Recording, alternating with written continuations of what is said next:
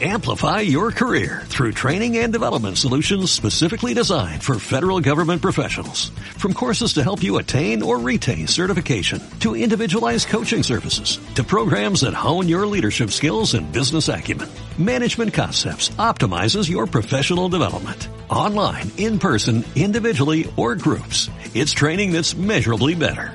Learn more at managementconcepts.com. That's managementconcepts.com. Hola, soy Samuel, Sanquejo, de Yo Virtualizador, y este es el podcast de hoy.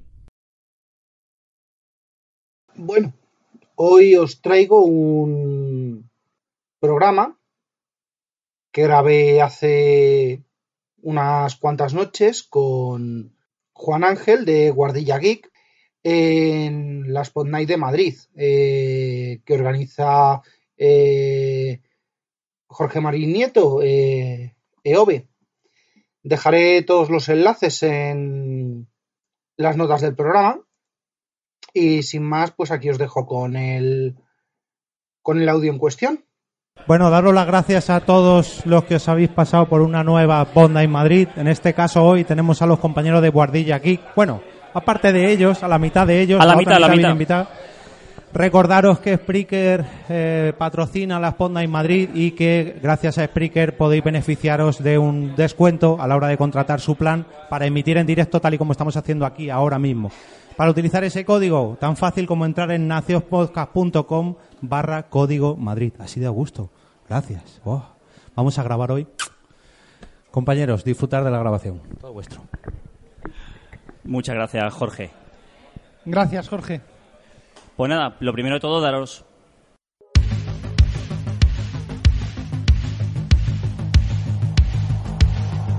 Bienvenidos a la Guardilla Geek.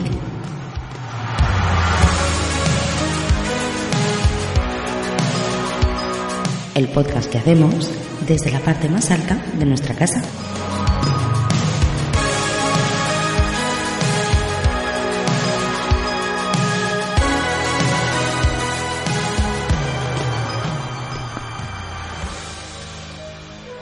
Venga, pues muchas gracias por, por la música, nos ha animado.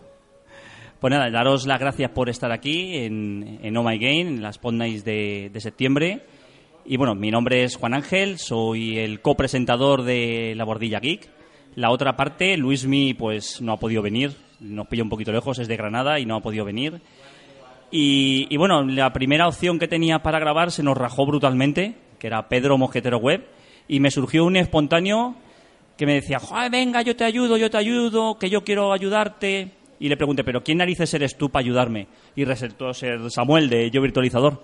Samuel, muchas gracias por ayudarme. Gracias a ti por, por esta oportunidad y gracias, Pedro, por rajarte. Ya nos veremos por, por, otras, por otras mayores. Pues nada, eh, eh, La Bordilla Geek es un podcast tecnológico y os voy a brasar un poquillo con tecnología, ¿vale? Pero bueno, lo primero que quería hablaros es y preguntaros es qué tal vuestras vacaciones. ¿Qué tal vuestras vacaciones tecnológicas? ¿Bien? ¿Mal? ¿Mal? Algunos ponen cara de mal. Bueno, lo que... aquí, aquí tenemos a Alberto que mal. pues nada, ¿qué nos pasa ahora en- con nuestras vacaciones? Pues que nos llevamos millones de aparatos en vacaciones, ¿verdad? Yo cuando hago la maleta, hago la maleta de la ropa y luego la maleta de la tecnología. Me llevo el tablet de los niños, dos tablets, me llevo los móviles de los, de los adultos, dos móviles, cargadores, cientos de metros de cable. Nos llevamos un montón de cosas. El ordenador, el disco duro. Pero claro, estamos en un momento de la tecnología que nos pasa algo, que tiene que estar todo eso conectado a algún sitio, ¿verdad? Entonces en verano siempre tenemos estas opciones de, de las compañías, como pueden ser Logwi o Simio o cualquier otra, que nos dan un montón de gigas. Pero tenemos que tener en cuenta no solo esos gigas. Hay una cosa muy importante que son eh, la cobertura de esos eh, operadores en, en- en- donde vayamos. Yo, por ejemplo, he ido a Santa Pola, la antigua Santa Pola, ya no existe. Y, ahí, por ejemplo, la cobertura es muy buena, pero llega el momento de conectarte y es una mierda. No hay datos, te quedas casi sin, sin posibilidades de conectarte, te da una velocidad de conexión malísima. Entonces, una de las recomendaciones que os quería hacer era que cuando vosotros miréis esas conexiones de diferentes operadores, por ejemplo Vodafone, que veáis en foros cuál es la, la cobertura real que van a decir esas personas. ¿Cómo se maneja? ¿Por qué? Porque una población como Santa Pola, que tiene 10.000 habitantes, en verano tiene 80.000 o 90.000 o 400.000 y, las, y todo lo que es la comunicación no está preparada, ¿verdad, Samu? No. Eh, la conexión normalmente se hace contra antenas que están dimensionadas para la población base. Y si la población base es de, no sé, 10.000, 15.000, como mucho vais a ver una furgoneta con una antena, con el logotipo de una gran compañía que antes tenía una T, con otra célula para otros, no sé, 5.000, 6.000 más. Pero claro, todo eso se conecta y las redes de fibra son las que son. Y no puedes meter por una autopista de cuatro carriles el, el tráfico normal más el tráfico del verano, que pueden ser cinco veces más. Y esto, Santa Pola no lo sé, pero esto os garantizo que en las islas se nota. Estuvimos este verano en, a principio de verano en, en Gran Canaria y el que no tiene fibra allí tiene todavía DSL y eso es aún eh, eso es la muerte en vida.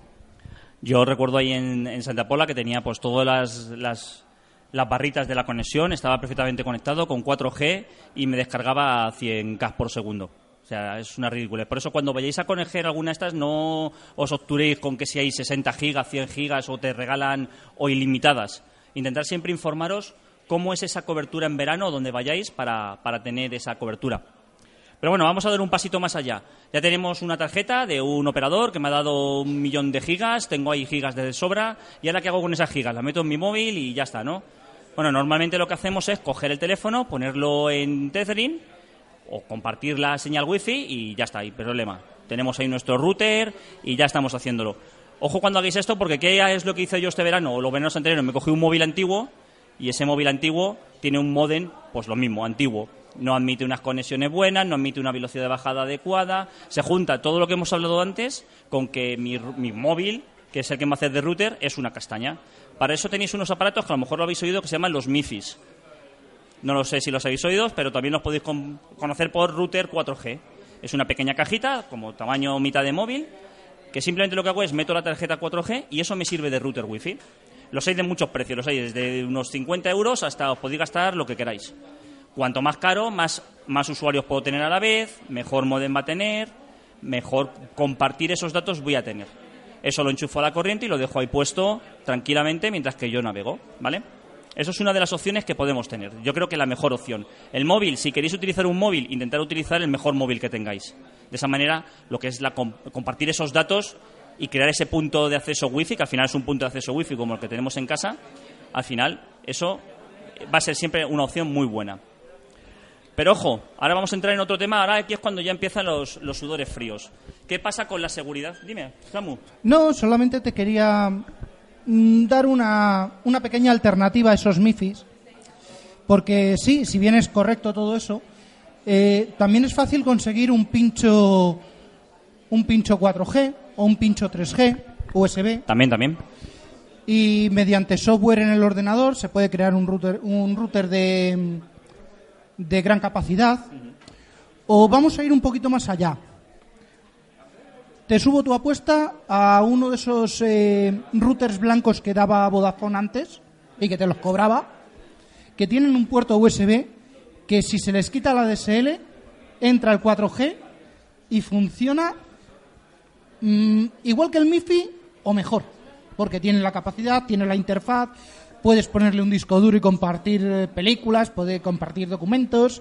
No sé, eso son cositas que uno hace a lo largo de su vida y que normalmente nos arrepentimos. Sí, sí, también tenéis routers como el de casa, el que os da cualquier compañía, que también tienen una conexión para, para 3G. Puedes meter un- una tarjeta. Y pitan en el aeropuerto, cuidado con eso. Pero bueno, ahora que hablamos de router, el router en casa, ¿vosotros habéis hecho algo al router de casa? ¿Lo habéis cogido? ¿Lo habéis, ¿Os lo ha puesto la compañía N? Y a partir de ahí ya lo habéis dejado como está, ¿verdad? ¿Quién, quién lo ha dejado como está? Todos, ¿no? Todos. Por aquí todos han puesto caras de haba. Bueno, pues mal. Caca. Hay, hay ciertas cosas que podemos hacer de ciberseguridad. Eso que siempre se escucha, ciberseguridad, seguridad en las empresas y demás. Eso lo podemos hacer parte de esa seguridad la podemos hacer en casa. Lo primero de todo, lo primero de todo cuando nosotros vayamos a, conectar ese router y nos lo dejen conectado, es nos conectamos al router, abrimos un navegador, ponemos la dirección eh, IP de ese navegador, que normalmente va a ser algo así como 192.168.1.1 o algo así, y el usuario y el password normalmente viene por debajo del, del router, ¿no? Bueno, pues lo primero que tenemos que cambiar es esa password, ¿vale? ¿Por qué? Porque lamentablemente las passwords se generan de forma automática. Ha habido varios líos, cada vez esto sucede menos, pero sigue sucediendo. Ha habido muchos líos de que a través de la Mac del equipo, a través de eso que pone, que pone en nuestra casa SSID y nosotros nos conectamos a eso, ponía, nos pone Movistar o Telecable o lo que sea y pone luego cuatro números, ¿no? Eso es parte de la Mac. Bueno, pues con eso, la Mac es la dirección física del router, es como la dirección de nuestra casa, ¿vale? Es Luchana 25. Eso sería la, la Mac. Vale, pues con ese dato yo puedo sacar la contraseña que nos han puesto por defecto a ese router. Y ya con eso me puedo meter tranquilamente a ese router. Sí, solo tendrías que atacarle unas 65.000 veces. Porque era el, el truco que había. Eh, los generadores de claves para, para los routers de Movistar era la mitad de la MAC más eh, este código generado, aproximadamente 65.536, no, exactamente 65.536 opciones, más la otra parte de la Mac.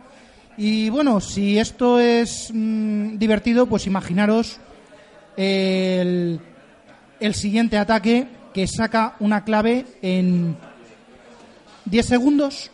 No sé, sigue. Sigo, sigo. Bueno, pues ya hemos cambiado la, la password del, del, router. Si es posible, también hay los routers, casi no todos se pueden, pero bueno, si se puede, el usuario que nos pone es admin, ¿vale? Lo que tenemos que hacer es intentar deshabilitar ese usuario y crearnos nosotros uno. Ya tampoco nos vamos a poner muy paranoicos, pero también puede ser una buena opción. El siguiente. Eh, bueno, antes de seguir, las claves. ¿Qué, tipo de clave poner? aquí podemos ser muy paranoicos y poner claves de 500 caracteres y hacer un montón de cosas. No, no hace falta pero tiene que ser como poco a partir de 12. Como muy poco, 12 caracteres. Cuando hablo de caracteres tienen que ser minúsculas, mayúsculas, números y algún símbolo extraño. Un punto, una coma. No hace falta que sean el dólar, y que sí, lo son mejor. Pero bueno, que tampoco que abrir la cabeza. Que pueden ser 16, todavía mejor. ¿Por qué? Porque cuanto más números le ponga yo a esa contraseña, más difícil es que me la averigüen. Esto es todo cuestión de tiempo. Yo empiezo a generar contraseñas, empiezo con la de un carácter, la de dos, la de tres, así hasta que me aburra. Cuanto más caracteres le vaya yo poniendo a esa contraseña, más difícil es. ¿Vale? Esto va a suceder lo mismo con lo que se llama SSID, que pone telecable y el nombre ese. Bueno, pues vamos a hacer también esas dos cosas. Vamos a cambiarle el nombre del SSID, le vamos a poner el nombre que nosotros queramos. No pongáis la dirección de vuestra casa, ¿vale? Poner cualquier otra cosa, poner pues el nombre del perro o lo que sea. Alberto, cuéntame. Da lo mismo, eso es el nombre que se pone, eso da lo mismo. Eso es el nombre que se va a publicar tu alma por wifi. Se, se puede poner el nombre que tú quieras. Lo que importa es la clave de ese SID. Cuando nosotros nos conectamos a, a, nuestro punto wifi, ¿qué nos pone? Oye, dame una contraseña. Bueno, pues esa contraseña, la que viene por defecto, también la tenemos que cambiar automáticamente. Y ahí lo mismo, tenemos que poner una contraseña larga. ¿Por qué? Porque cualquier tío que vaya a atacar a nuestra casa, ¿qué va a hacer? Quiero meterme en tu wifi para robar tu conexión y bajarme porno. Que nadie lo ve, pero bueno, entonces, cuanto más difícil sea ese, ese nombre, esa, esa clave, es lo mismo. Más difícil va a ser que alguien nos lo robe. Porque todo el mundo va a decir, bueno, sí, pero yo ya no utilizo web o utilizo WPA. ¿Qué es web y qué es WPA? Que os lo habéis preguntado muchas veces. Es la forma de cifrar esa señal. Cuando va por cable la señal, pues solo tienes la posibilidad de enchufarlo directamente. Pero cuando va en por aire tiene que estar esa señal cifrada de alguna manera. La señal antigua, la forma fácil de cifrarlo era por web, WEP. Eso, si tenéis algún router y tenéis puesto WEP, cambiarlo ahora mismo, porque eso está automáticamente, eso tarda 10 segundos en averiguar la clave web, 5, 10. Eso está abierto de patas, pero, pero, pero abierto, abierto. Eh, sí, muy torpe tiene que ser el tío que no lo saque en menos de 30 segundos. Pero bueno, hay más opciones. Había eh, WPA, WPA PSK, WPA2. Y ahora, ahora va a salir un, tal WPA3, pero bueno, todavía no va a salir porque tiene algunos problemas. Ya veremos cuándo salga. Entonces, si nosotros tenemos el WP, eso lo cambiamos y ponemos el más bajito WPA2. ¿Vale? que también no lo pueden abrir, posiblemente, pero ya más difícil. Y sobre todo, y es muy importante, hay una parte en el router, no os voy a decir dónde está en vuestro router, porque cada router es un mundo. Hay una cosa que se llama WPS. Eso sirve para que cuando yo intento conectar la impresora, en vez de ponerle la impresora, que es un coñazo que tengo que estarle arriba y abajo 100.000 veces para poner la clave, le doy a un botón que tiene el router y automáticamente esa impresora se mete dentro de mi router y no tengo que ponerle nada. Eso es lo mismo que web.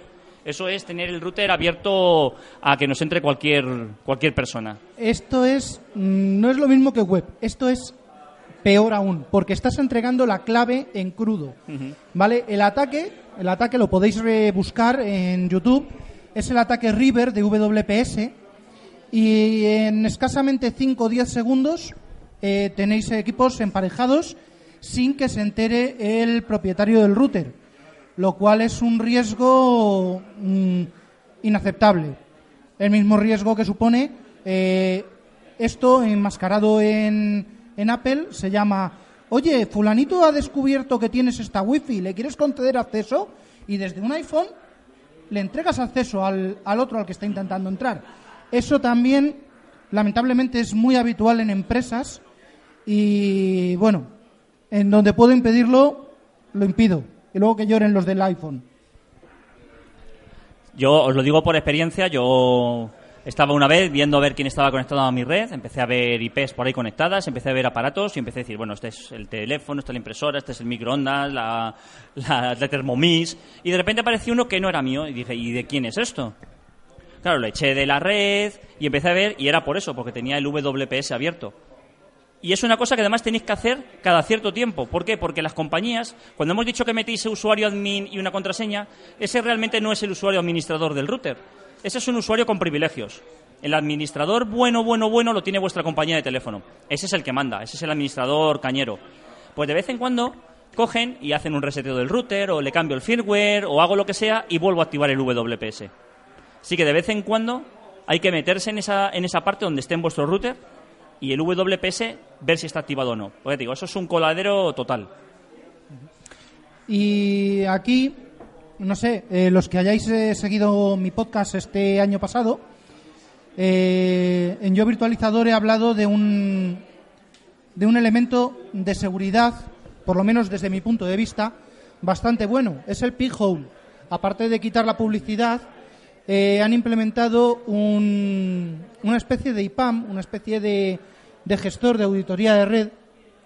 Claro, que os cuente la jefa, hace 15 días en la última auditoría, la paranoia que me entró cuando detecté en tres meses 54 IPs en mi red.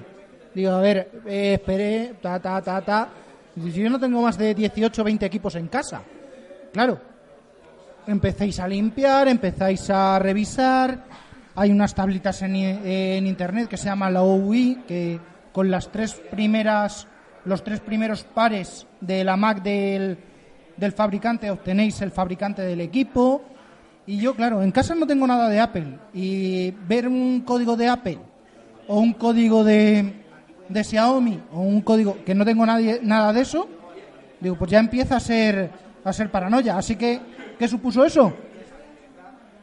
Reseteo al router, reseteo la pijol, cambio de claves y a volver a empezar.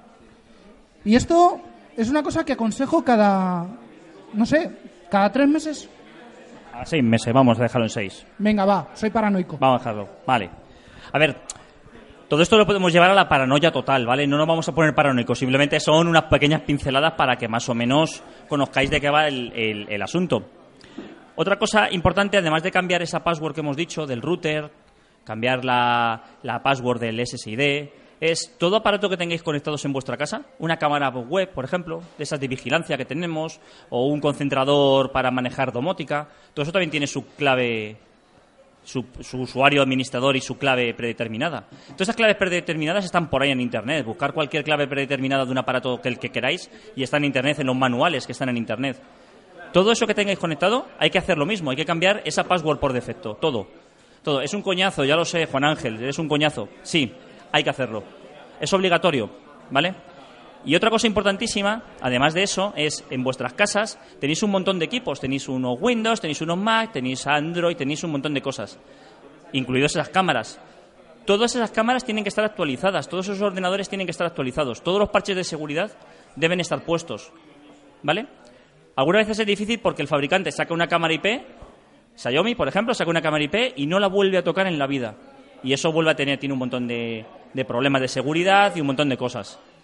Bueno, no lo voy a decir que no, que no la compréis, comprarla, pero si es posible, todo eso tiene que estar actualizado, ¿vale? Todo, pero todo lo que os parezca, aunque sea una nimiedad, hasta la Thermomix, pues si sale un parche incluido en firmware. Hay una cosa de todos los móviles que se llama firmware, F-I-R-M, Ware, ¿vale? Eso digamos que es como el sistema operativo del hardware.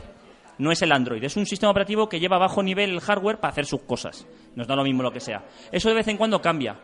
Bueno, pues eso también tenemos que actualizarlo. A veces es un tostón porque se reinicia, porque me da miedo, porque si lo hago mal se rompe el equipo. Sí, da miedo. Pero si, se, si sale algo de eso, tenemos que hacerlo, ¿vale?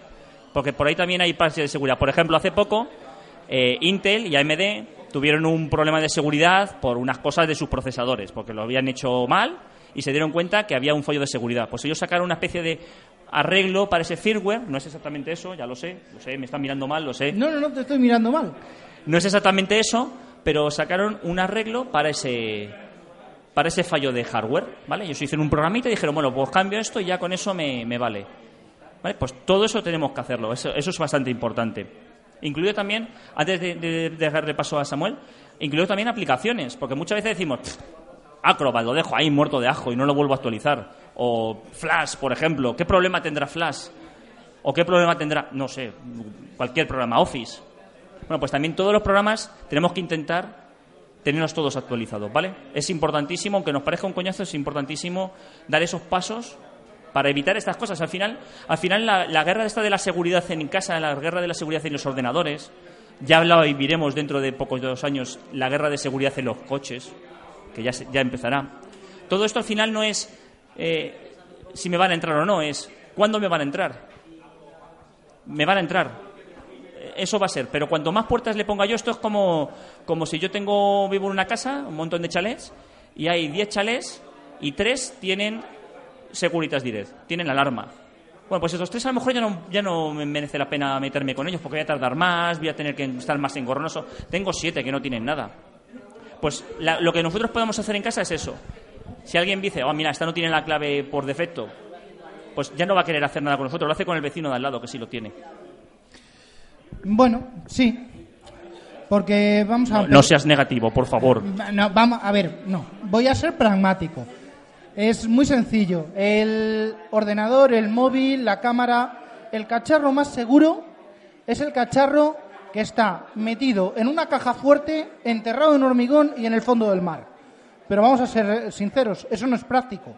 Y tampoco es práctico a día de hoy una máquina de escribir.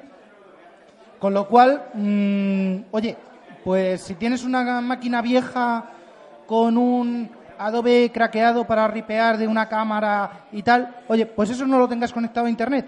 Primero, porque no lo vas a necesitar. Y segundo, porque mmm, en un barrido que te hagan un día, pues a lo mejor se te presenta la, la BSA en la puerta y te dice, hola, son 5.000. Pero, ¿qué queréis que os diga? Es vuestra casa, haced lo que queráis. Solamente podemos avisaros, solamente podemos advertiros de que hay peligros ahí fuera de los cuales no os imagináis, no os imagináis eh, lo que puede lo que puede venir. Bueno, sí, nos lo imaginamos. Sí. Black Mirror Sí. o, o Utopía. Utopía. A ver, lo, lo- lo que tenéis que entender es que la seguridad 100% no existe, ¿vale? Nadie está seguro al 100%. Todas estas cosas, estos truquillos que estamos diciendo son simplemente para minimizar pues que os entren, simplemente. Y ya un último, un último consejo. ¿Cuántos de vosotros utiliza aquí Windows? Windows, Windows, ven. ¿Cuántos han cogido el ordenador, han puesto usuario, el nombre que queráis, le han puesto password o no, da lo mismo, y han empezado a trabajar con ese usuario? Todos, ¿verdad? Todos. Ese usuario es un usuario administrador. Quiere decir que cualquiera que entre y robe mi credencial de ese usuario tiene mis credenciales de administrador. ¿Vale? ¿Qué es lo que tengo que hacer cuando yo tenga mi usuario creado? Me voy a panel de control, no me acuerdo dónde está, crear usuario y crearme un usuario y decirle que sea usuario normal. Y trabajar siempre con ese usuario normal. ¿Vale? Si alguien me entra y me roba las credenciales de ese usuario, por el motivo que sea, va a tener las credenciales de un usuario normal y corriente. ¿vale? Eso sucede también en Linux, ¿vale? Si yo me pongo, yo creo un usuario, que el primer usuario que creo en Linux es un usuario administrador. Pues lo que tengo que hacer inmediatamente es crear el usuario normal y corriente, usuario normal. ¿Qué va a pasar? Que muchas veces van a decir, oye, que me tienes que dar las credenciales del usuario administrador. Es un coñazo, lo sé. Tengo que instalar algo, tengo que poner el usuario el password. Tengo que hacer algo en el sistema, tengo que poner el usuario y password. Pero me evito que si alguien me roba ese usuario, ese usuario normalito y mondo pelondo, me puedo hacer algo. ¿Vale? En esto, mm, yo voy a crear ahora un, un bonito, ¿cómo se llaman? Un bonito flame diciendo que desde el punto de vista de la seguridad, de esto del tema de usuarios, el mejor sistema operativo que ha creado Microsoft en tema de usuarios y seguridad es Vista. ¿Vale? No he encontrado otro sistema operativo que dé más el coñazo diciendo, dame credenciales, dame permiso, voy a tocar aquí, voy a tocar aquí. Vale. Entiendo que a la señora María eso le da igual. Pero claro, es que eso no está pensado para la señora María. Acordaros de Refog, Windows 2020. Y Windows desaparecerá en, el 2020. Pero bueno, ya hemos, eh, ya hemos dado demasiadas vueltas a la seguridad. Vamos, vamos, vamos al siguiente paso. Vamos a volver al verano. Bueno, tenéis fotos del verano, ¿verdad? Habéis hecho fotos este verano. Habéis hecho como un millón de fotos del verano. Y, esas fotos están muy bien en vuestro móvil, ¿verdad? Vale, ¿cuántos de vosotros, ahora que han empezado el curso escolar, por así decirlo, ha hecho copia de seguridad de todas sus cosas? Eh, hay unos cuantos. Bueno, tú no cuentas, Samu. Bueno, pues. Hola, buenas. Bueno, pues. Eh, las copias de seguridad. Eh, nadie le prestamos atención a las copias de seguridad, ¿verdad? Tenemos cientos de fotos que hemos hecho. Yo voy a poner mi caso personal, ¿vale? Yo soy informático. Mi mujer casi me mata por esta. Me voy a un viaje a Escocia, estoy 12 días en Escocia, me lo paso de puta madre, meto las fotos en un disco duro, solo en un disco duro, y ese disco duro empieza a hacer un sonido un poquito raro como tal de clac, clac, clac, clac. Bueno, pues no tengo fotos de Escocia, no tengo vídeos de Escocia. Me fui a una empresa, dije, ven una empresa, que esto no debe ser barato, seguro que... Voy a una empresa, le digo, ¿cuánto me cuesta, por favor, sacar toda la información del disco duro? Y me dice, mira, Solo por entrar a mi sala te cuesta 900 euros. Estoy hablando del 2006 o por ahí. 900 euros. Y de ahí para adelante. Y dije, no te preocupes, me voy a Escocia. ¿Vale? Por tanto, las... Claro, sí, es verdad, es que es así. Por tanto, las copias de seguridad son importantísimas. Nos podemos poner igual de paranoicos que, que con la seguridad podemos hacer un montón de cosas. Vamos a, voy a daros, vamos a daros a muy y yo, unas poquitas ideas de las copias de seguridad, ¿vale? Primero de todo es, ¿qué voy a hacer copia de seguridad? Bueno, no voy a hacer copia de seguridad de esas cosas que me he ido descargando por ahí, como una ISO, como algún archivo de vídeo, cosas así, que no me interesan, ¿vale? Eso lo puedo volver a descargar. Lo que sí que voy a hacer copia de seguridad es de todos mis archivos, mis archivos de datos, mis, documentos del trabajo, mis fotos, todo eso está claro. Todo eso hay que hacer copia de seguridad. A partir de ahí ya me puedo poner más o menos paranoico, pero tenemos que seguir una regla que es la regla del 3, 2 o 1. ¿Vale? Tenemos que tener tres copias del mismo archivo en dos formatos diferentes y esta ya es la parte más paranoica y una de esas copias tiene que estar fuera de mi casa o fuera de donde esté. Esa ya es la parte más paranoica, ¿vale? Explico, tres copias Tres copias es el archivo que yo tengo, por ejemplo, en mi móvil, las fotos que hemos hecho este verano de mis niños ahí en la playa, que cuando se me vayan, pues mi mujer me volverá a matar. Pues esa es una copia y luego tengo que tener otras dos más, ¿vale? ¿Qué significa en dos formatos diferentes? Significa que si yo las tengo, por ejemplo, en un disco duro normal y corriente, eso es un formato. Tenerla en otro disco duro ya no es otro formato, ya es el mismo formato que antes, la tengo en un disco duro. Me vale un disco duro SSD, por ejemplo, o me vale en la nube, ¿vale? Pero ojo aquí, importantísimo, cuando yo tengo una aplicación de Google, por ejemplo, que me sincroniza mi carpeta de Google Drive con mi carpeta del ordenador, eso no es una copia de seguridad. Eso es que me ha sincronizado con, Google Drive. Si yo borro algo en mi ordenador por error, por ejemplo, no sé, pues la facturación de mi empresa, automáticamente se me borra de Google Drive.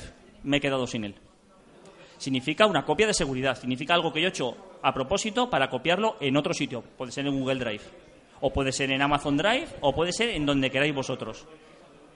¿Y qué significa una copia fuera de casa? Pues que, por ejemplo, si tengo un disco duro, me lo lleve a casa de mis padres. Aquí es la parte paranoica. ¿Qué pasa si yo tengo las fotos en el ordenador y en un disco duro y se me incendia mi casa? Pues que he perdido el ordenador y he perdido el disco duro. Y he perdido todo. En una cosa particular, como puede ser mis fotos de veraneo, pues me voy al próximo año al mismo sitio y me hago las fotos otra vez y ya las tengo. Pero ¿qué pasa en una empresa? ¿Qué pasa en un autónomo que tiene ahí su facturación, sus clientes, todas sus historias? Por ejemplo, mi mujer que es profesora, ¿qué pasa todos sus exámenes, la nota de sus niños? Todas esas cosas, ¿qué pasan? Las has perdido. Entonces parece que no, pero a veces sí que es importante decir, bueno, pues yo de vez en cuando ese disco duro me lo voy a llevar a casa de mi madre, o a casa de mis suegros, o a mi trabajo. Yo, por ejemplo, tengo una copia de todas mis cosas en mi trabajo. ¿Vale? ¿Y no se te queja el DIT? ¿Eh? ¿Y no se te queja el DIT de tu trabajo? Ah, eres tú, vale, el que tiene. Bien, bien, bien. Bueno, pues eh, no sé, yo aquí a todo esto te voy a, te voy a envidar a grande, a chica, a pares y como tengo juego, pues también dos a juego. Vamos a ver, una NAS. ¿Qué, ¿Qué? tal una NAS? En vez de un disco duro, una NAS. Vale, bueno, me da lo mismo un nanas. Perfecto. Vale. Bueno, pues una NAS de dos discos o de tres. Sí. ¿Qué pasa? Bien. Eh, esos aparatitos van en RAID. Sí. Vale. Sigue. Sigue por ahí. Eh, Sabes que el RAID no es una copia de seguridad. No, no, para nada. ¿vale? Solo es una salvaguarda Exacto. de los datos en el instante. Y bueno, y una NAS en remoto para no tener que andar trasteando con un disco que se nos caiga y empiece otra vez las chirigotas de El- las el- cabezas. El clac clac, hacer el clac clac. No me lo recuerdes que tengo uno todavía doliente. Mm, Mi mujer me lo recuerda de vez en cuando lo de ¿y las fotos de Escocia? Qué mala que es. ya, Ahora ya. que no me escucha.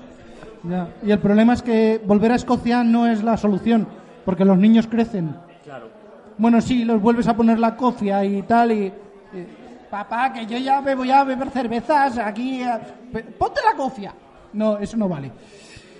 Eh, la copia remota, ¿qué tal si nos la llevamos cifrada? BitLocker o TrueCrypt o algo parecido. No vaya a ser que, mm, no sé, en mi casa poco hay que, que quieran venir a... Pero a lo mejor en casa de mis padres se dejan un día la puerta abierta o tal y arramplan con la tele, con el router. con- No, el router lo van a dejar porque es de... eh, nah. Y se llevan el disco, el ordenador de mis padres, eh, tal, y, y minas. Y ya me he quedado sin una de las patas. Entonces el, el taburete este del 321 pues se queda un poco cojo. Me lo, me lo has pachafado ahora, iba a entrar en eso. Oh. Claro. A ver, todas estas copias que hemos dicho, sobre todo cuando hablamos de copias, por ejemplo, en Google Drive, pues todos os acordáis de un servicio que tenía Google que estaba muy bien, que era Google Reader, ¿verdad? ¿Quién lo sigue utilizando? Ah, no, que ya no está, ¿verdad? Y no Reader Fatan. ¿Verdad? Ya no está. ¿Qué pasa si mañana yo tengo toda mi información, estas copias de seguridad tan buenas, en Google Drive y dice Google, "Ah, Drive a tomar por culo, no la quiero? Lo Me- que Google te da, Google te lo quita. Correcto. Todas esas copias, aunque yo haya pagado mi, mis, mis 100 gigas, por ejemplo, de información a Google, a lo que sea, sigue siendo una empresa que no es nuestra, sigue siendo algo que yo no tengo en control. Siempre que se pueda, o siempre que yo vaya a mandar, siempre que vaya a mandar una copia de seguridad fuera de mi casa, o incluso las que tengo en mi casa, siempre que se pueda, todas esas copias de seguridad deben estar cifradas. ¿Vale? A ver, las fotos de mi hijo, pues bueno, tampoco me va a pasar nada, pero volvemos a la persona esta que tiene que es autónomo y tiene la contabilidad de su empresa y tiene todas las cuentas ahí puestas en crudo de todos sus clientes y se lo roban. Pues la ha cagado. ¿Vale? Toda esa información que está cifrada, aunque te la roben, está cifrada, nadie la va a poder ver. ¿Vale? También ahí es donde entraba yo el tema de la paranoia, que es si, si solo son las fotos de mis hijos, pues a lo mejor no me, no me merece la pena hacer eso. O sí. O sí, claro, no, eso, de- eso depende. Porque tú imagínate que te cogen a, a la cría y te le hacen un face swap. Que sí, que sí, por eso digo que, que todo, que eso ya depende de nosotros. ¿Vale? Entonces, siempre que se pueda, las copias cifradas. ¿Vale? Tanto las que yo tengo en mi casa como las que tengo en, en cualquier servicio de la nube, como las que yo tengo fuera de mi casa. Esto que, que lo que es tener una copia en la nube y otra copia en casa, una copia en un soporte físico, lo vais a escuchar mucho que es eh, lo que es almacenamiento híbrido, copias de seguridad híbridas, es lo que está ahora muy de moda, hacer estas cosas híbridas, todo híbrido, las redes híbridas, ahora todo es parte físico, parte virtual, ¿vale? O backup as a service, También. otra, otra de las paranoias que están bastante. están en venta, sobre todo en, en cuestiones de empresa. Y vamos a quedarnos un momentito en empresa. Porque eso está muy bien, lo de tener tres copias de seguridad, una remota. Pero claro, es que esa copia remota, eh, primero, tiene que estar historificada. Y el mejor mecanismo a día de hoy para historificar algo, para mantener un, un histórico de facturas, de clientes, que no desborde el servidor, siguen siendo las cintas. Y las cintas son lentas. Y a las cintas no le salen patitas. Si no recuerdo mal, la ley de protección de datos que, que aplica ahora mismo es eh, obliga a que esa copia de seguridad esté almacenada en un edificio ajeno a la empresa, en una caja fuerte contra incendios y para datos de alta sensibilidad a más de 30 kilómetros. De verdad, esto es pasarse ya eh, que luego vas al centro de salud y te encuentras la puerta del rack de servidores abierta y sin vigilancia y el ordenador de control desbloqueado. Que es que, bueno, oye, cada uno administra lo que quiere como quiere, pero, pero yo no me arriesgaría una multa de, de ocho dígitos eh, por esas tonterías. No sé, mm, yo me dedico a temas de empresa. Mm, Por eso estoy más acostumbrado a, a pegarme con este, con este tipo de, de eventos. Eh, ¿Qué es lo que pasa o cuánto tiempo mm, debe pasar para, para recuperar una copia de seguridad? ¿Cuánto tiempo podéis invertir en recuperar un ordenador antes de tirar de la copia de seguridad? Si es que tenéis copia de seguridad completa. Me consta que Pedro tiene, porque lo ha dicho en sus podcasts, porque es, es así de paranoico. Y yo es que le tengo que dar la razón, porque he probado Linux Mint y a mí me ha hecho Linux Mint, me ha hecho una cantidad de perrerías que ningún otro Linux me hace. Pero bueno, oye, son sus, son sus elecciones. Otro ejemplo, eh, los Chromebooks de hoy en día. Ahora mismo mm, yo voy con un Chromebook bajo el brazo, se me pierde, lo va a encontrar cualquier otro. Primero, en el Chromebook toda la información está cifrada. Eh, segundo, va a pedir credenciales. Y tercero, si lo resetea, pues no va a poder hacer nada, no va a poder acceder a información. Pero ¿qué pasa si al Chromebook le da un hipo, se me queda colgado, entra algún tipo de malware? Recordemos que es un sistema operativo muy nuevo, no hay aparentemente nada todavía fuera de lo que se ejecute en su caja de arena de Linux o tal. No sé, ¿tú has visto algo? Yo no he visto nada todavía. Pero bueno, que le dé un hipo, que hayamos instalado el, el KDE, hayamos rellenado la partición y digo, uy, esto, pum, pum, pum, pum, no, no arranca, no arranca, reseteo. Porque teniendo la copia de seguridad integrada, ¿para qué vamos a, a invertir tiempo en, en, en reparar el equipo? Reseteo, recupero la, la información y listo. Saltaba esta mañana una noticia, mm, o ayer, de que a partir de ahora la copia integrada que hacía eh, Google de los Android eh, se va a ampliar. Ya no solamente van a ser los documentos, sino que va a ser aplicaciones, descargas y demás historias. Pues lo mismo, cuando esto falle, tres botones, resetear, meto la clave y que se recupere. Ya nada de meterme por ADB, ADB Shell, me voy a la carpeta de tal, me la cepillo, borrar caché. No sé, eso eh, está pasando ya a un segundo plano.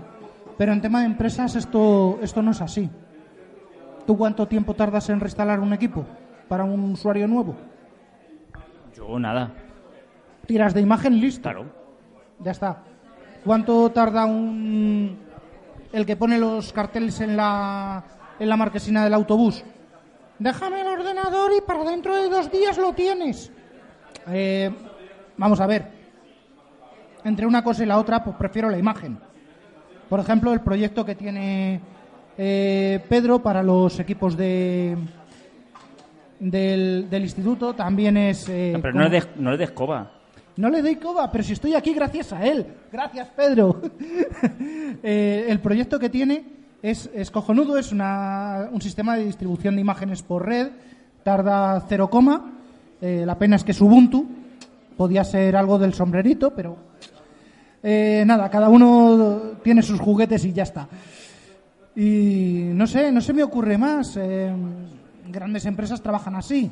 ¿Las pequeñas deberían empezar a trabajar? Sí, pero falta formación. Sí, el tema, el tema de las copias de seguridad, el problema es que, como dice Pedro muchas veces, pues nos da miedo, ¿no? Parece que es un tema ahí un poco árido y que no, no nos gusta demasiado. Pero bueno, ¿tenéis alguna pregunta por ahora de copias de seguridad o de algo? No, no. Bueno, pues volvamos al verano, que ya estamos terminando el verano. Ya estamos terminando el verano. Vamos con nuestros móviles, nos vamos a cualquier bar, vamos a cualquier cafetería y vemos una red wifi abierta y parece que nos falta tiempo para meternos en las redes wifi abiertas, ¿verdad? ¿No? Doy fe, lo acabo de hacer y va fatal. ¿No? Bueno, pues eso también es un problema, ¿vale? Aquí solo he venido a daros problemas. El problema de las redes wifi abiertas es que son abiertas y cualquiera puede meterse y cualquiera puede ver lo que estamos haciendo. Es muy sencillo, ¿vale? Por ejemplo, yo ahora mismo me voy a la terminal a Madrid, a la T4, y veo una red que pone aeropuerto T4. Y digo, me meto. Ah, también, además, si está abierta, qué bien, pues no tengo que poner clave. Y yo me conecto a internet, veo mi Facebook, hago todas mis cosas, me meto en el banco, meto mis contraseñas del banco, ya que estoy, hago cosas ahí en mi banco, todo perfecto. Pero es que esa, esa wifi no es del aeropuerto de Madrid. Es de un tío que con un portátil ha creado una wifi que le ha llamado aeropuerto T4 y me está dando conexión a internet, tendrá sus datos y todo eso para darme conexión a internet, pero todo lo que yo estoy enviando, toda esa información, o casi toda, va a pasar por su ordenador, la va a coger y me puede coger todas esas contraseñas y puede coger todas esas cosas. No es exactamente así porque hay páginas cifradas de web y todo eso, pero bueno, todo eso lo va a ir cogiendo. ¿Vale? Entonces, cuando nos queramos conectar a una wifi abierta, lo primero de todo, la re- primera recomendación es mirar, ir a donde está el papelito de donde pone la wifi, ver el nombre y ver la contraseña. Si veis una wifi con ese mismo nombre y que está abierta, desconfiar. ¿Vale? Es alguien que se ha puesto a crear una wifi, la ha dejado abierta y, y no va a coger todo. Pero más allá, si vamos a meternos en una wifi abierta, ¿vale? No hagáis cosas del banco. No hagáis cosas de meter vuestra clave en yo que sé que la seguridad social o en otras cosas.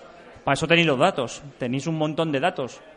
¿Vale? Es una de las primeras cosas que, que tenemos que, tener en cuenta a la hora de, de utilizar todas estas redes que nos dan gratuitas, esas redes del hotel, esas cosas que parece que es todo gratis, pues a veces no lo es. A veces puede haber alguien detrás que no sabemos qué está haciendo con esa información.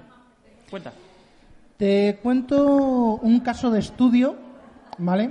Y. Anda, ya me acuerdo por qué el ordenador que tiré ayer. eh, ayer tiré, tiré tres torres. Y ya me acuerdo por qué el ordenador el Linux, que no me acuerdo de la clave, tenía dos tarjetas de red. Bueno, a ver, hace varios años eh, teníamos un, un negocio, un local, bueno, hay que decirlo, un locutorio. ¿Vale? Así que se me ocurrió montar una wifi abierta con un punto de acceso y el punto de acceso se llamaba, adivina, tu alma por wifi. Bueno, pues eh, está muy bien, das acceso, la gente está contenta. Y claro, yo con el ordenador de pasarela lo que hice fue empezar a monitorizar tráfico. Y digo, uy, ¿cuánta gente viene aquí a Facebook? Uy, ¿cuánta gente viene aquí a... a qué, era lo otro? Bueno, una de estas redes de, de, fotitos y tal. Así que cogí, cloné la página de inicio y les hice un man de middle en toda regla.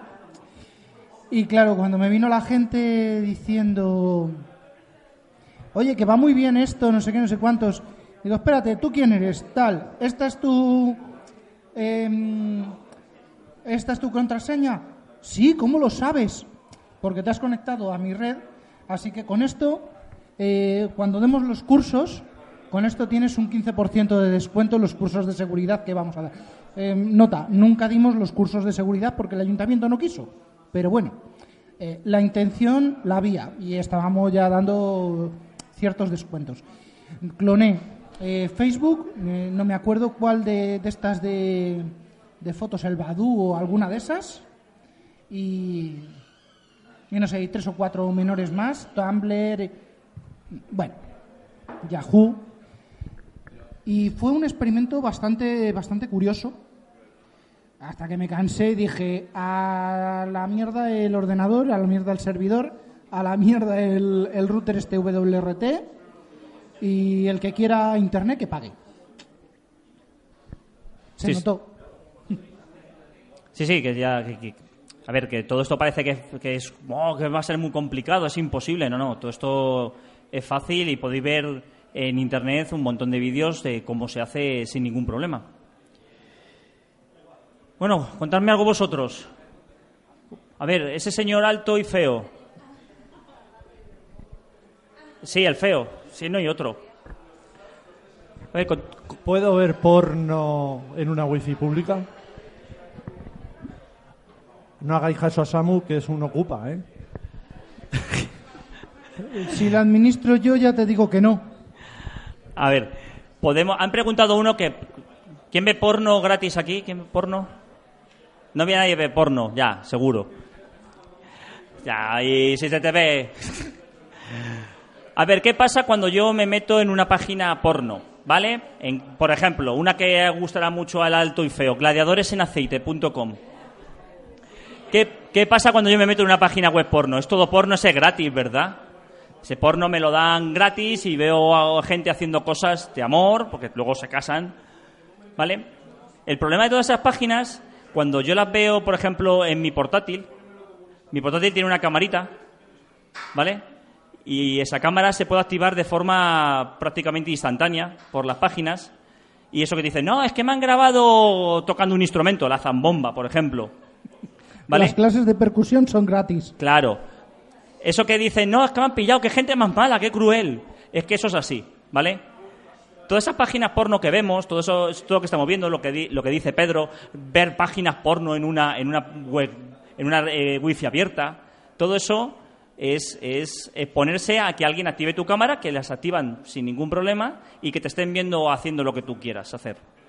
Que te puede importar o no. Eso da esto. ¿Que me has visto haciendo eso? Me da lo mismo que no.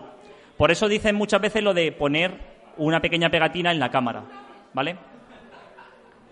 Es Yo otra de las aquí- recomendaciones de seguridad. Ahora Samu me va a decir que me está llevando diciendo, si Yo no te invito, tengo, ¿eh? tengo que discrepar del todo. De hecho, tengo un colega que lleva eh, velcro en la cámara, velcro en la cámara, lleva el teléfono dentro de una jaula de Faraday hecha con, con una carcasita de, de cobre. No, vamos a Ese ver. tío que no viva, ¿eh? Este, este tío, bueno, vamos a, vamos a dejarlo, que haga lo que quiera. Pero, mm, sinceramente, si a mí me viene un consultor de seguridad con la cámara tapada, directamente le digo, sí, la sala de reuniones, ¿por dónde has venido, por favor?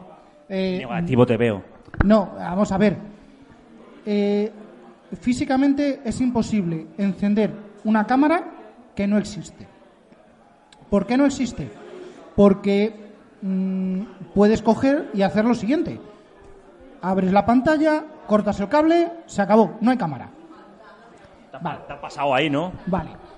Eh, lo que hay que tener en cuenta es que todas las cámaras, cuando están encendidas, el LED está en serie. Con lo cual, si la cámara está encendida, el LED va a estar encendido. Otra cosa es que tengas puesto el cacharrito delante. Yo estoy, yo estoy con un espectador feo que está ahí y... Vale, vale, te lo compro, te lo compro. El Yo- 98% de las cámaras y el 100% de las que he analizado yo. Mm. El 100% de las que yo he analizado. Y son unas cuantas. ¿Tú crees que en mitad de tocar la sinfonía, la séptima sinfonía de Beethoven, te vas a fijar en la luz? No, vamos a ver. El señor Manolo no lo va a hacer. Eh, no. Vamos a ver, no lo va a hacer, no lo va a hacer nadie. Que la luz esté encendida o apagada, no lo va, no, no se va a fijar nadie. Mm, Yo sí me fijo. Yo sí me fijo porque utilizo videoconferencia a diario. ¿Cómo que no? ¿Y Stack Overflow qué es? ¿Y, y Express Exchange qué es? Porno para ingenieros, el código fuente de MS2. Eh, eh, no, no, yo de pelotas no veo, no veo fútbol, lo siento. Mi, mi, mi recomendación, pese a lo que diga Samu, es tapar la cámara por si acaso. Vale, te la compro para los, para los profanos. Eh, alguien que se dedica a seguridad eh, tiene que haber analizado su, su hierro y tiene que saber el material que toca. Si no, mi material no lo toca. No pienses. Qué mal ha quedado eso, ¿eh? No lo pienses. Qué mal ha quedado eso. Venga, más cosillas. ¿Alguna preguntilla que tengáis? ¿Alguna cosilla que queráis preguntar de todo esto? Ahora es cuando viene el examen, ¿eh? Que yo lo he dicho, lo dije, lo dije ahí en el grupo, que ahora viene el examen. Sí, cuéntame. De todos los sistemas operativos que hay, ahora mismo esa, esa es de, de Mac, es de Windows. ¿Cuál es el más seguro? Ninguno. Vale, pero A, ver, la, la respuesta no es que sea uno más seguro que el otro. Es cuánta gente tiene ese sistema operativo. Windows lo tiene, vamos a poner, el 80% de la población. Eh, Mac lo tiene el otro diez y tantos y Linux lo tiene un 6%. ¿Seis? ¿Me he pasado? Me he pasado dos, ¿no? Bueno, me he pasado, eran dos, perdón, 2% de la población. ¿A quién le va a interesar hacer virus o hacer puertas, buscar bueno, bueno. Eh, eh, buscar puertas traseras, buscar hacer meterse ahí a ver buscar cosas para intentar buscarme a mí las fotos de mi viaje a Escocia que no existe. Pues a lo mejor le interesa más a los que tienen Windows porque hay más gente y puedo explotar más cosas que uno que tiene más que puedo explotar menos que uno que tiene Linux que puede explotar menos.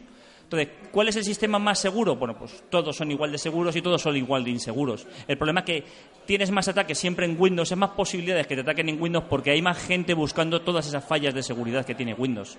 Pero al final todos los sistemas tienen sus problemas. Linux tiene sus problemas, porque no nos olvidemos, Linux en casa lo tiene el 2%. En los servidores de Internet, ¿quién lo tiene? El 90%.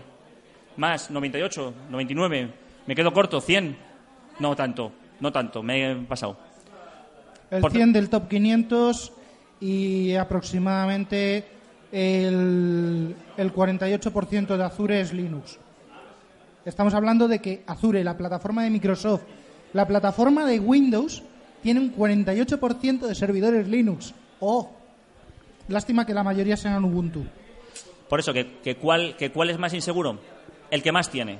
¿Por qué? Porque todo el mundo busca el, el buscar una puerta trasera para poder eh, explotar eso y hacer lo que yo quiera, lo que sea, da lo mismo. En todos los casos tengo que tener el sistema actualizado, en todos los casos tengo que tener... Lo mismo pasa en la controversia de, oh, es que los iPhones son súper seguros. Pues no, son igual de inseguros que Android. Lo que pasa que posiblemente haya menos Android, menos eh, iPhone, perdón, que Android y la gente quiera intentar sacar más, más puertas traseras, más cosas, más problemas que tenga un Android para poder explotar y llevarme pues lo que sea, a cuenta bancaria porque he puesto o, lo que sea. Mm, Yo voy a ampliar esto un poquito, si queréis.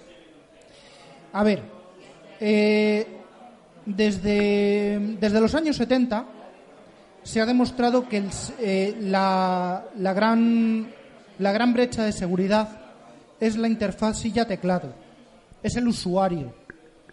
¿Vale? Ya sea por ingeniería social, ya sea por mm, correo electrónico. La mayoría de los CryptoLockers de hoy en día entran por correo electrónico.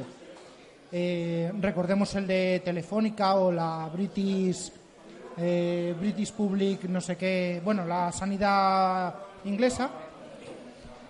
Y bueno, lo que tenéis que hacer es entender lo que hay que entender, lo que hay que entender es que siempre que os mandan un correo, si no conocéis al remitente, os va a intentar engañar. Todos recordamos los casos de ese príncipe africano que tiene un montón de dinero en el banco.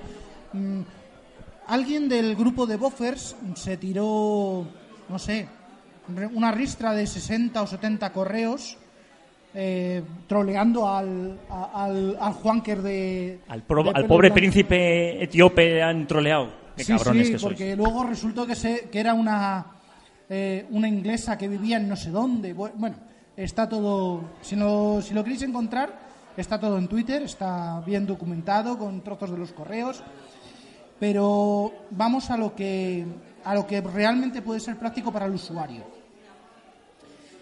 Y a pesar de que Google quiera ponérnoslo cada vez más difícil con su navegador, eh, lo que tenéis que hacer es fijaros en los remitentes del correo. Siempre en la cabecera nos va a aparecer el nombre del remitente y al lado su dirección. No os voy a pedir que os aprendáis 200, 300 direcciones de correo. No, para eso ya está el sistema. Lo que sí tenéis que fijaros es que la dirección coincida el dominio, que no me venga un eh, Manolo García arroba músicos.es vía eh, servidorruso.ru. Entonces ya sabemos que no es Manolo García que me va a intentar vender pájaros de barro, sino que será un Juanker ruso que quiere algo de mí. Sobre todo en temas de banca, sobre todo en temas de gobierno, en temas de gobierno, administración pública. en- Hacienda, también hay muchas cosas de Hacienda. Oh, que, te vamos a devolver. Todo esto se llama phishing, que lo que intentan es pescarnos. La traducción literal es vía pescar. Mando un millón de correos y a lo mejor alguno pesca y me da sus claves. Esto sucedió mucho de, oye, que tengo 500 euros para ti, me tienes que dar una cuenta donde ponerlo o una tarjeta. O pon aquí tus credenciales de lo que sea, del banco, que, que haya habido un problema. ¿Qué es lo que buscan? Buscan que nosotros, que somos incautos, digamos, hostia, un problema en el banco, te voy a, te voy a bloquear las cuentas. Y voy a una página que es muy, muy, muy, muy, muy casi idéntica, por no decir igual que la de mi banco, y pongo mi usuario y mi password. Y te va a decir, uy, ha habido un error, vuelve a intentarlo. Y la siguiente vez ya entras y lo ves todo bien. ¿Por qué? Porque te han redirigido a la página de tu banco. Pero la primera vez ya te han cogido tu, tu usuario y tu password. ¿Vale? En, en todo esto es como dice Samuel, el eslabón más débil de la cadena es la persona. No viene, incluso él dice, si os viene de alguien de conocido, pues está bien, podéis, podéis abrirlo. Bueno, si os viene de alguien conocido y os viene un archivo extraño, pues también, no abrirlo, no, no lo abráis. Porque puede ser un JPG, puede ser un PDF, puede ser cualquier cosa, y dentro lleva un código que haga, que instale un troyano, que instale cualquier cosa. Eso se hace mucho.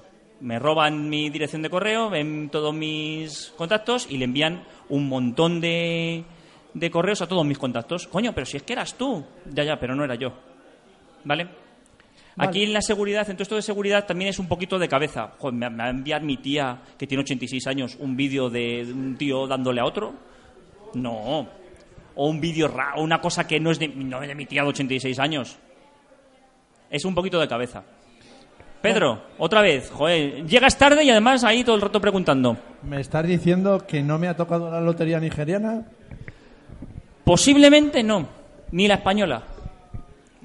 Ahora mismo, antes eso era muy normal, lo del nigeriano este, además con una traducción fatal, hecho horrible. Si veis ahora los últimos phishing, hace poco el, el, el CCN, el CN, joder, el CCN, que es la rama de parte de ciberseguridad del CNI, del- de la inteligencia española, mandó una, un documento sobre los últimos ataques que se estaba haciendo de phishing con cosas de Hacienda. El correo era exactamente el mismo. Habría que tener, estar muy atento a la dirección, porque no era la de Hacienda, no era la buena, era otra, pero era muy parecida. Te podía dar error, era AET Hacienda, era una cosa muy parecida.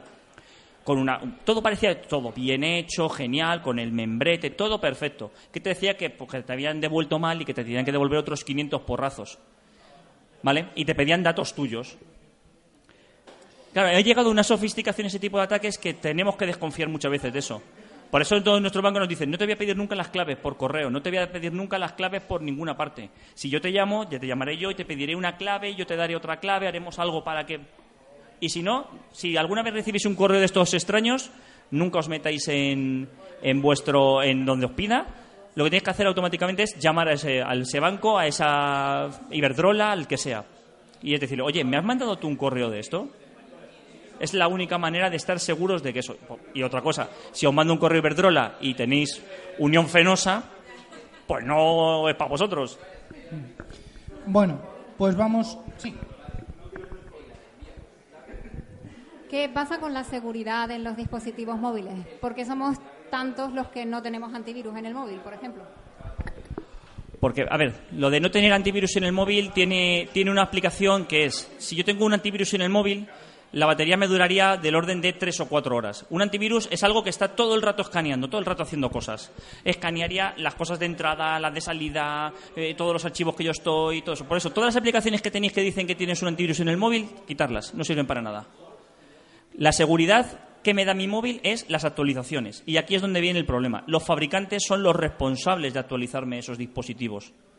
Y luego no abrir un correo electrónico que diga que es del nigeriano ni esas cosas. Pero el que me tiene que actualizar es Apple, es Xiaomi, es Samsung. ¿Qué pasa? Que Samsung, Google, vamos a poner Google, saca un parche de seguridad, el de junio. Y llega Samsung y lo aplica en noviembre. Y llega Microsoft, perdón, llega Telefónica o Vodafone y como tienes un firmware personalizado en tu teléfono, eso no te llega hasta el año siguiente, que es cuando validan la versión. Con lo cual ahí tienes año y medio de agujero de seguridad. Por eso, por eso decíamos lo de actualizar los equipos. Es muy importante actualizar los equipos. Por eso los usuarios, sobre todo en telefonía móvil, una cosa que tiene buena Apple es eso, es que actualiza muy bien sus eh, dispositivos, los actualiza muy rápido. Porque solo tiene cuatro. Google saca un sistema operativo que tiene un sistema operativo y luego hay como un millón de fabricantes con 500.000 móviles cada uno, sino que se lo digan a Xiaomi si saca uno cada cinco minutos, que tiene que estar actualizando los cada dos por tres. Y una empresa, a esa empresa no le interesa eh, que tú te quedes con un móvil cuatro años, le interesa que a los 12 meses te, te cambies de móvil. ¿Qué hace? Te actualiza el móvil hasta dentro de 12 meses y a partir de entonces búscate la vida. Vale. Va, A ver, que tampoco pasa nada, no nos volvamos paranoicos. Si tú tienes un teléfono que está actualizado del año pasado, que tampoco pasa nada. Ya de dos, puede que sí. Pero si no te metes en líos, no instalas cosas de, de una aplicación, incluso de la Google Play habría que mirarlo, pero de una tienda por ahí, de una página web que he sacado una APK. Eso hay que evitarlo, ¿vale? Siempre. Y siempre que te diga el móvil que tengo que actualizarme, decir, ya lo haré mañana. Bueno, pues hazlo mañana, pero hazlo. Vale, vamos a subir un poquito el, el nivel. ¿Qué tiempo tenemos? No, tenemos tiempo, ¿no? Venga, bueno. Va- Vamos a subir un poquito el nivel en, en este tema. Y es eh, que igual que decíamos que había usuarios administradores y no administradores en, en Windows, en un teléfono hay tres niveles. Si nos ponemos finos hay cuatro, ¿vale? El teléfono según te llega, eres eh, usuario, ¿vale? Vas a usar lo que te deje el sistema y poco más. Habilitando, hay mecanismos para habilitar el modo desarrollador, podemos desbloquear lo que se llama la instalación de fuentes desconocidas. El APK que me bajo del canal de Telegram porque, oh, esto es mega maravilloso, porno gratis en tu, en tu teléfono. Vale, pues no te preocupes, ya tienes el, el ¿cómo se llama esto? El bicho de turno del ruso y te conectarás a, a donde sea. Hay un tercer nivel que es el eh, modo root, que eso ya es... mm, puedes hacer lo que te dé la gana con tu teléfono, pero luego no te quejes si Netflix, HBO, Prime te van a 360 y, y en las aplicaciones del banco dejan de funcionar, porque detectan que eh, o, eres, o eres root o lo que decía del cuarto nivel es que tienes el bootloader abierto. El bootloader abierto permite instalar imágenes personalizadas que pueden tener cualquier sistema pre- preinstalado y demás historias. Es muy habitual en chinos sin marca, es muy habitual en... Y con marca. Xiaomi es muy normal también. Ya, pero Xiaomi ya no abre el bootloader de serie. Pero bueno, cosas así. Y podemos, del tema anterior, vamos a subir un poquito...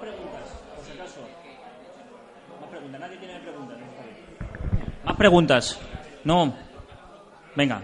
Venga, vamos ¿Cuánto, a, cuánto nos queda? ¿Más? Nos queda. Venga, nos queda. Siga. vamos a subir un poquito más el nivel. ¿Alguien sabe lo que es el, el 2FA? El doble factor de autenticación. Sí, sí, sí. ni- No, ni idea. bueno. Vamos a ver. Eh, hay una... Ahora esto se va a poner muy de moda, porque todos los que tengáis... Yo me llamo Pedro José. Pedro, primer factor. Segundo factor, José. Seguridad, por favor, échenlo. Badum, Échenlo, por Dios. Bueno, esto se va a poner muy de moda porque eh, en unos días entra la orden SGD, SDG2 del eh, Banco Central Europeo eh, vía Banco de España. Todas las aplicaciones de banca van a exigir no ya la, clásica tarjeta de coordenadas, que era un buen sistema, sino que va a exigir eh, la validación o bien contra correo o bien contra número de teléfono. Y digo, si esto lo está implantando la banca, que seamos, seamos serios, quien manda es la banca, no la política. Si esto lo está implantando esta gente, ¿por qué no implantarlo en la cuenta del teléfono? ¿Por qué no implantarlo en la cuenta del ordenador? En Apple no lo sé. En Linux hay que montar un Jari de tres pares de... Pero en Windows es muy fácil. Y en Android y, y Chrome también. En Chrome OS. Bueno, no te tienes que ir tan lejos. Twitter lo tiene. O sea, ya hay servicios que Twitter- tienen doble, doble autenticación. Twitter lo tiene y yo no lo tengo. ¡Oh! Bueno, yo he dicho Twitter porque lo conocerán. Telegram.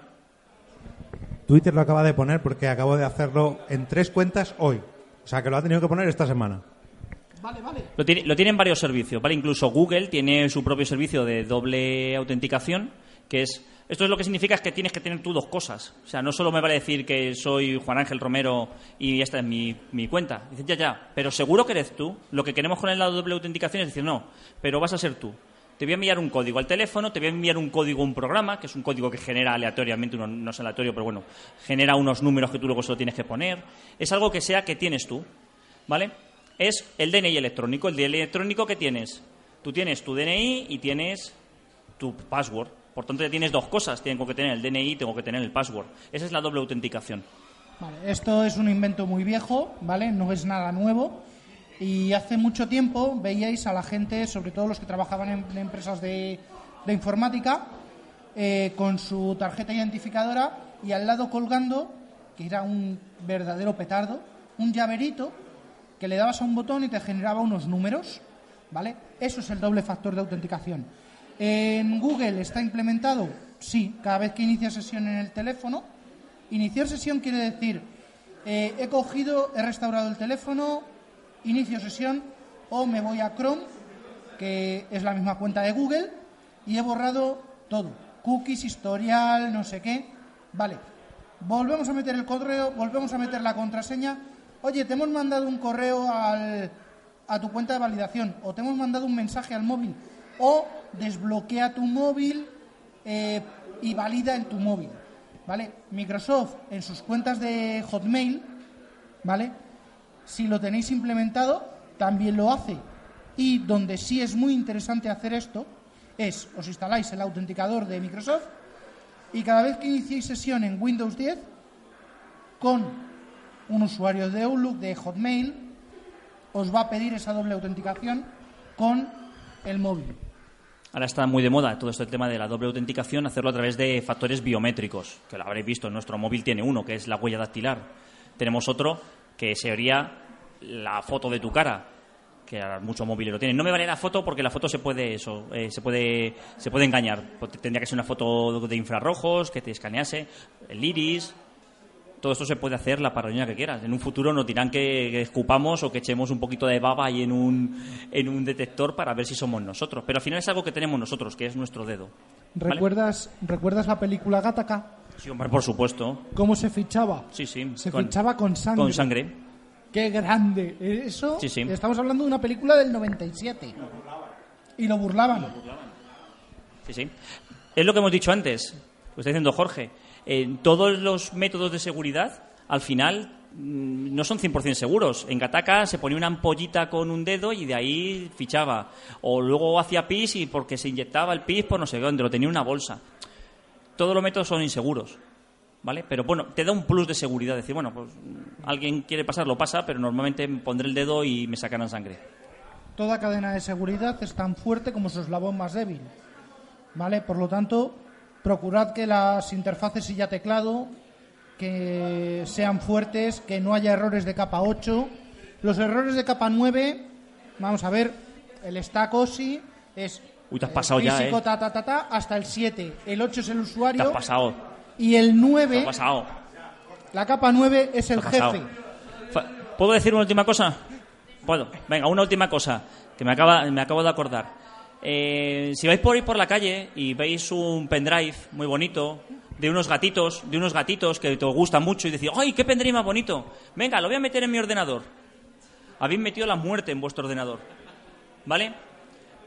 A ver, un pendrive cuando se pincha, hace ciertas cosas en el sistema, sobre todo hablamos de Windows, se hace bueno, también en todos hacen lo mismo, pero hace cosas en el sistema y lo primero que ese pendrive, si es un pendrive malicioso, que puede hacer muchas cosas, es decirle, hola, soy un teclado. Y el ordenador va a decir, sí, sí, no pasa nada, eres un teclado. Ah, y tecleame esto. Por ejemplo, tecleame para cambiar la password, dime qué usuario, ahora hazme esto otro. Y has pinchado un pendrive y automáticamente ha hecho lo que quiera con tu ordenador.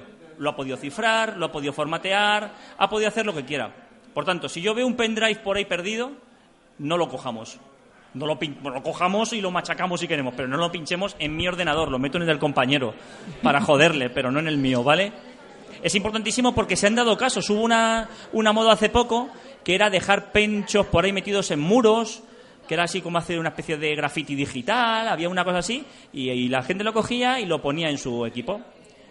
Y de hecho es muy fácil hacer un pincho malicioso, lo venden en AliExpress por nada, ¿vale? Y ese pincho puede hacer cualquier cosa, cualquier cosa. Eso es otra cosa de seguridad. Recordemos que hay algunos con condensadores que te revientan el equipo, pero también esto me recuerda a lo que había hace un montón de años en los cargadores estos gratuitos de en las estaciones de carga. Eh, un consejo, cuando uséis eso, haced un cable vosotros cortando los cables de datos, ¿vale? Que solamente tenga los de carga, porque un USB tiene cuatro cables, dos para carga, dos de tensión, que son los que se usan en carga, y dos de datos. Si yo cojo y enchufo a un puerto USB, ese puerto USB puede acceder a mi teléfono, ¿vale? Cables personalizados. Claro, pues estamos acostumbrados a ver estos. A ver, cuando vemos en el teléfono muchas cosas que nos dice, dice el teléfono, ah, el teléfono está cargando, ¿quieres que ponga para, para transferir datos? Bueno, pues antes de que yo diga lo de transferir datos, yo ya tengo acceso a ese móvil. Yo si me conecto un ordenador y solo lo pongo de carga, ya lo vemos en el ordenador. Ya lo veis ahí puesto. Ya puedo hacerle cosas. ¿Vale? Por eso de, voy a cargarlo en un punto que no sé de quién es.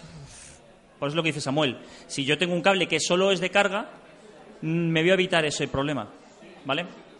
Eso parece que no, pero es importante.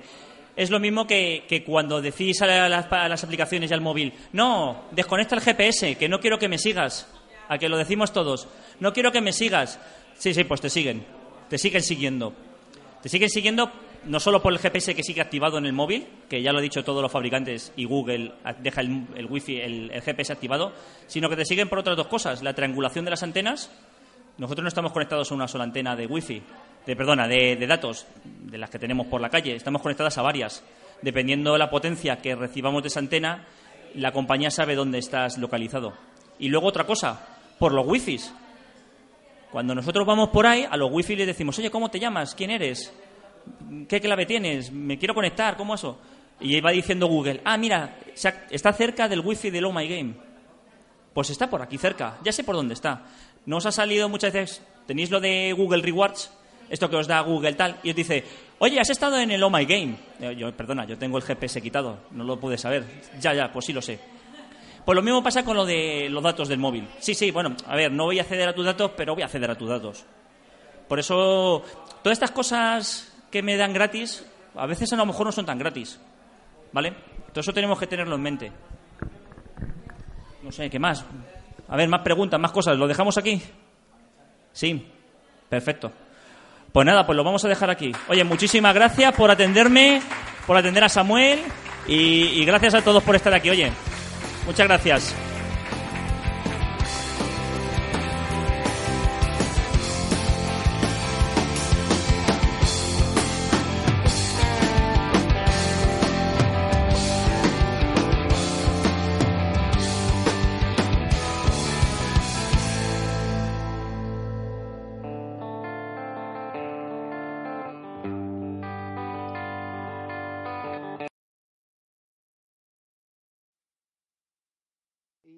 Por aquí un par de cositas más, mmm, tan serias y tan dispares como, por ejemplo, la cuña que voy a meter. Y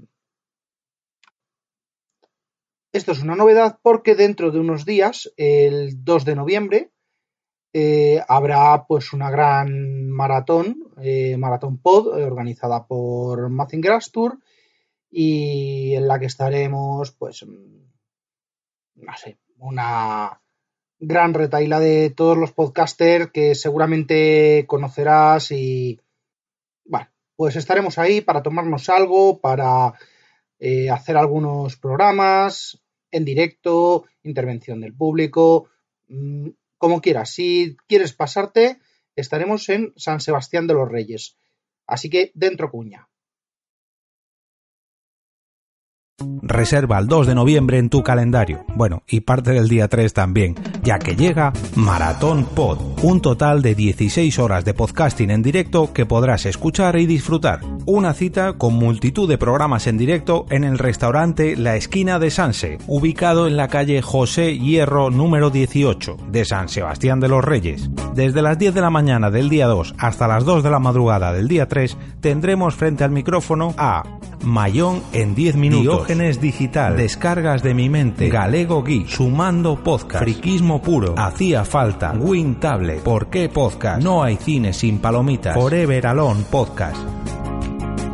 Si quieres asistir y apuntarte a las comidas o cenas del evento, no dudes en ponerte en contacto con nosotros. Sigue toda la información del evento a través de las cuentas Maratón Pod de Twitter e Instagram. O búscanos en los canales oficiales de Telegram. Y si no quieres perderte ni un solo minuto de estas 16 horas de podcasting en vivo, puedes seguir todas las grabaciones a través de nuestra web maratonpod.es.